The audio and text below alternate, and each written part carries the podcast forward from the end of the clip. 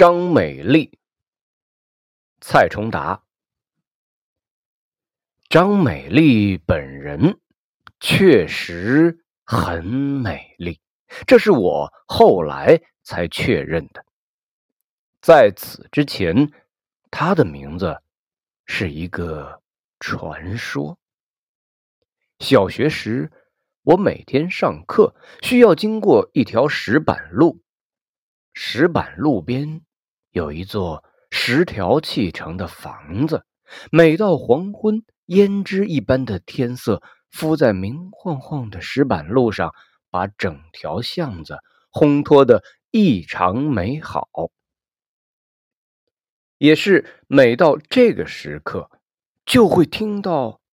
一个女人啜泣的声音，凄凄婉婉，曲曲折折，也因此，那座房子在这所学校的学生嘴里被讲述成一个女鬼居住的地方。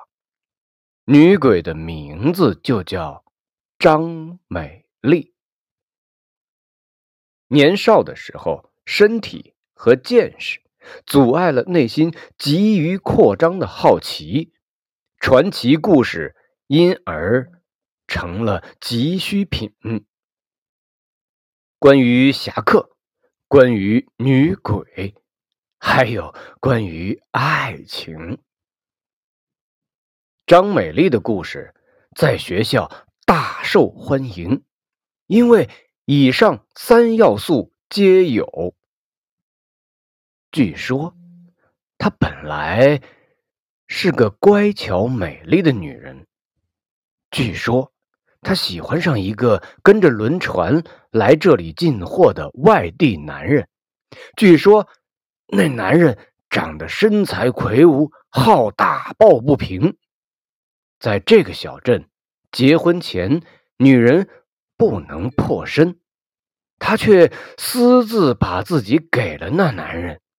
他们曾想私奔，最终被拦下。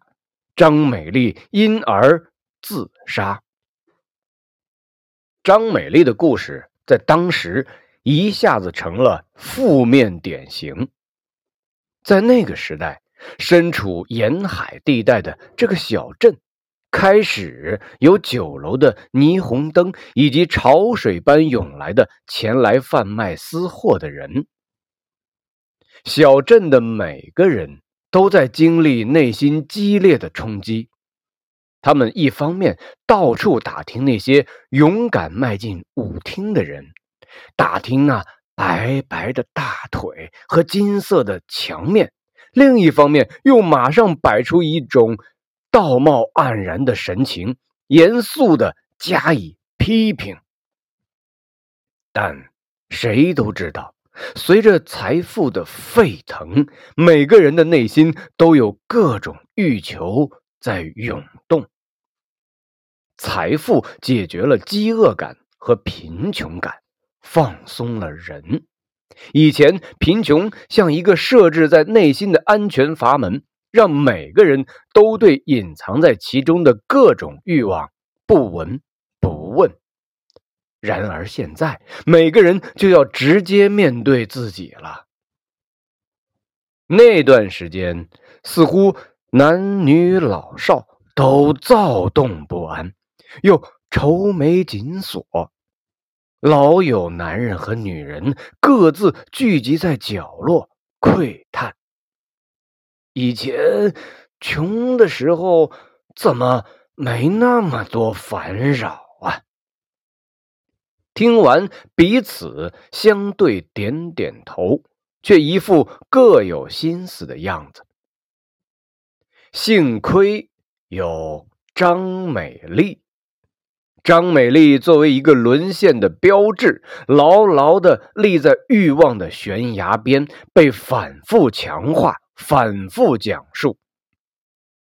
关于她的细节，成了这个小镇用来教育孩子的。最好典型，不准和外地人讲话，不要和男同学私下见面，不能靠近那种漂染头发的发廊。说完不准，大人们会用这样的话收尾。要不，你就会像张美丽那样，名声臭遍整个小镇。小镇没预料到的是，与妖魔化同时进行的是神话。关于张美丽的许多据说，后来就变成了更多的据说。关于她与男友约会，如何被抓；关于她身上有种香味儿，能让男人一闻就忘不掉；关于她男人其实是个开国将军的后代。张美丽在我的心中变得栩栩如生，又面目模糊。在过滤掉众多信息之后，唯一烙印在我们这群学生心中的是：据说张美丽长得好像色情阅历上那些靠着摩托车摆姿势的女郎。那时候，一股莫名的冲动开始在我们这群男同学的内心涌动。我们后来明白，那叫性冲动，并且彼此交流起偷偷收集来的色情照片而张美丽，一个性感如摩托车女郎的女鬼，总让我们在夜晚提到的时候血脉奋张。如果当时小镇，有给学生评选所谓的性感女神，张美丽必然当选。而我痴迷《红楼梦》的同桌则说，张美丽就是那通灵仙子。那时代太喧闹了，只要看到头发染色、穿稍微艳色一点衣服的外地女郎走过。大人就要捂住孩子的眼睛，说：“哎呀，妖怪来了！孩子，孩子不要看。”过了不到两年，小镇的妇女也开始竞赛般争着挑染各种时髦的色彩，要不怎么和勾引老公的外地狐狸精比呀？路上到处是拿着大哥大。粗着嗓子说话的大老板，还有不知道从哪儿冒出来的浓妆艳抹的各地姑娘。张美丽的传说彻底消失了，被那妖娆闪烁的霓虹灯和满街走动的公主们的故事彻底淹没。最后，连小巷尽头的。啜泣声也消失了，我竟然莫名失落。我想象过太多次张美丽的样子，而现在她似乎就要完全不见了。实在遏制不住好奇的我，拉上邻居阿朱，决定做一次探险。我们两个人。各自带着手电筒、弹弓和大量的符纸。专业的阿朱还从当施工，啊，所谓施工就是为亡灵超度的道士。他还从当施工的爷爷房里偷来了桃木剑。走到半路，阿朱问我们。为什么要做这样的探险呢？我愣了很久。难道你你不想看一下张美丽？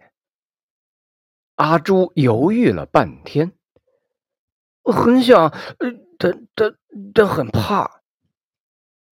最终，我们还是上路了。越逼近他家门口，我就越感觉自己有一股莫名其妙的热潮在攒动，甚至往身体某个地方奔突。我意识到这次探险的本质是什么，因而越发亢奋。阿朱用桃木剑轻轻推开那木门，两个女人的对话从那稍微张开的门缝飘出来。我的眼光刚钻进门缝，看到一张瘦削苍白的脸，就马上感觉他也在直直的盯着我看。阿朱显然也感觉到了，大喊了一声：“鬼呀！”仓皇而逃。我在那一刻也确信那就是鬼，来不及多想，就往家里奔，把自己关在家里，心扑扑的窜。这段探险，我当然没和家里任何人说起。但那瘦削苍白的脸像烙在心里了，走到哪儿都不自觉浮现。在那苍白中，脸慢慢清晰，清晰成一对眼睛，扑闪扑闪的看着我。他不再让我感觉恐惧，相反，他让我很愿意在思维被打断后继续投入冥想中去。那几天，我因而老晃神儿，甚至吃饭的时候，筷子一不小心就掉了下来。掉到第三次，母亲气到用手敲了一下我的头，被鬼勾走魂啦。他无意的一说，却直直切入我的恐慌。难道这就是被狗勾魂儿？接下去那几天，我一想到那张脸就恐慌，背着父母偷偷到庙里去拜拜，求了一堆符放在身上，却还是会不自觉的想起那张脸。到最后，我甚至恐慌的看到那张脸对我笑了。这样的折磨几乎让我失眠了，而且让我更羞愧的是，一次次梦遗，身体越发的虚脱。那天下午，我终于鼓起勇气，打算要向母亲承认，我被女鬼勾了魂儿。不想母亲。拿着喜帖进了家门，乐呵呵的说：“向伟，那张美丽要结婚了。她不是死了吗？哪有？是他做了丢脸的事情，所有人觉得他应该死了。不过现在也好了，那外地人做生意发了家。”来迎娶她了，虽然他父母还是很丢脸，出了这么个女儿，但是终归是个好事儿。张美丽的婚礼在当时算极铺张，却也异常潦草。按照老家的风俗，要备的彩礼都翻倍的备。要送街坊的喜糖包，也是最好的那些品牌。婚宴是在老家最好的酒店举办。然而，作为新娘的张美丽和她那神秘的丈夫，只是在酒席的开始露了一下脸，同大家举了一下杯。就马上躲回那至亲才进得去的包厢。第二天，张美丽就去东北了。她丈夫的老家。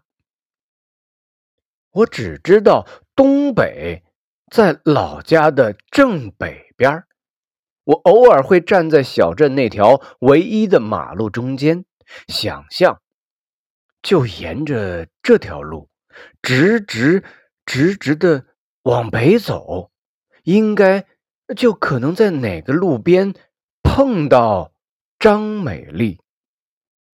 我一直坚信自己将有一天会到达。所以，为了到时候认出她，我反复想象着那张脸。但时间像水一样，把记忆里的那张脸越泡越模糊，模糊到某一天，我突然发觉自己好像忘记张美丽了。我开始惆怅的想：难道这就是人生？为此，还写下了几首诗歌。其实，书呆子哪懂青春的事情？张美丽的青春才是青春。两年后，张美丽突然回来了。她穿着开叉呃，开到大腿的旗袍，头发烫的是最流行的平风头。一脖子的项链，还有满手的戒指。据说那天他是在一辆豪华车里下来的，我没亲眼目睹他回来的盛况，那是上课的时间。但我脑海里反复想象万人空巷的那个场景。过了几天，关于他的最新消息是。原来他离婚了，这是他回来的全部原因。但离婚是什么？小镇的人此前似乎从来没有意识到有离婚这样的事情。学校对面突然开了一家店，外面是不断滚动的彩条，里面。晚上会亮起红色的灯，那是张美丽开的，街坊都那么说。据说他回来第三天就被家里赶出来，他就搬到这里。我唯一确定的是，红灯亮了三天。小巷的拐弯处贴着一张毛笔字写的声明：“特此声明。”本家族与张美丽断绝一切关系，以后她的生老病死都与本家族无关。字倒写得很漂亮，一笔一画刚劲有力，显然是很有修为的老人写的。这字也可见这家人的学养，但围观的人都是。捂着嘴儿偷偷的笑。我每天进学校前都要路过那家店，每天一早七点多，店门总是紧紧关闭着，上面贴满了字条。我好几次想冲上前去看，然而终究没有冒险的胆量。直到第二周，特意。五点半起了个大早，才敢走上前去看。店面口贴满了歪歪斜斜的字：“不要脸，贱人，狐狸精，去死！”我边看字边观察是否有人经过。远远的看到有人来了，赶紧蹬着自行车往学校里冲。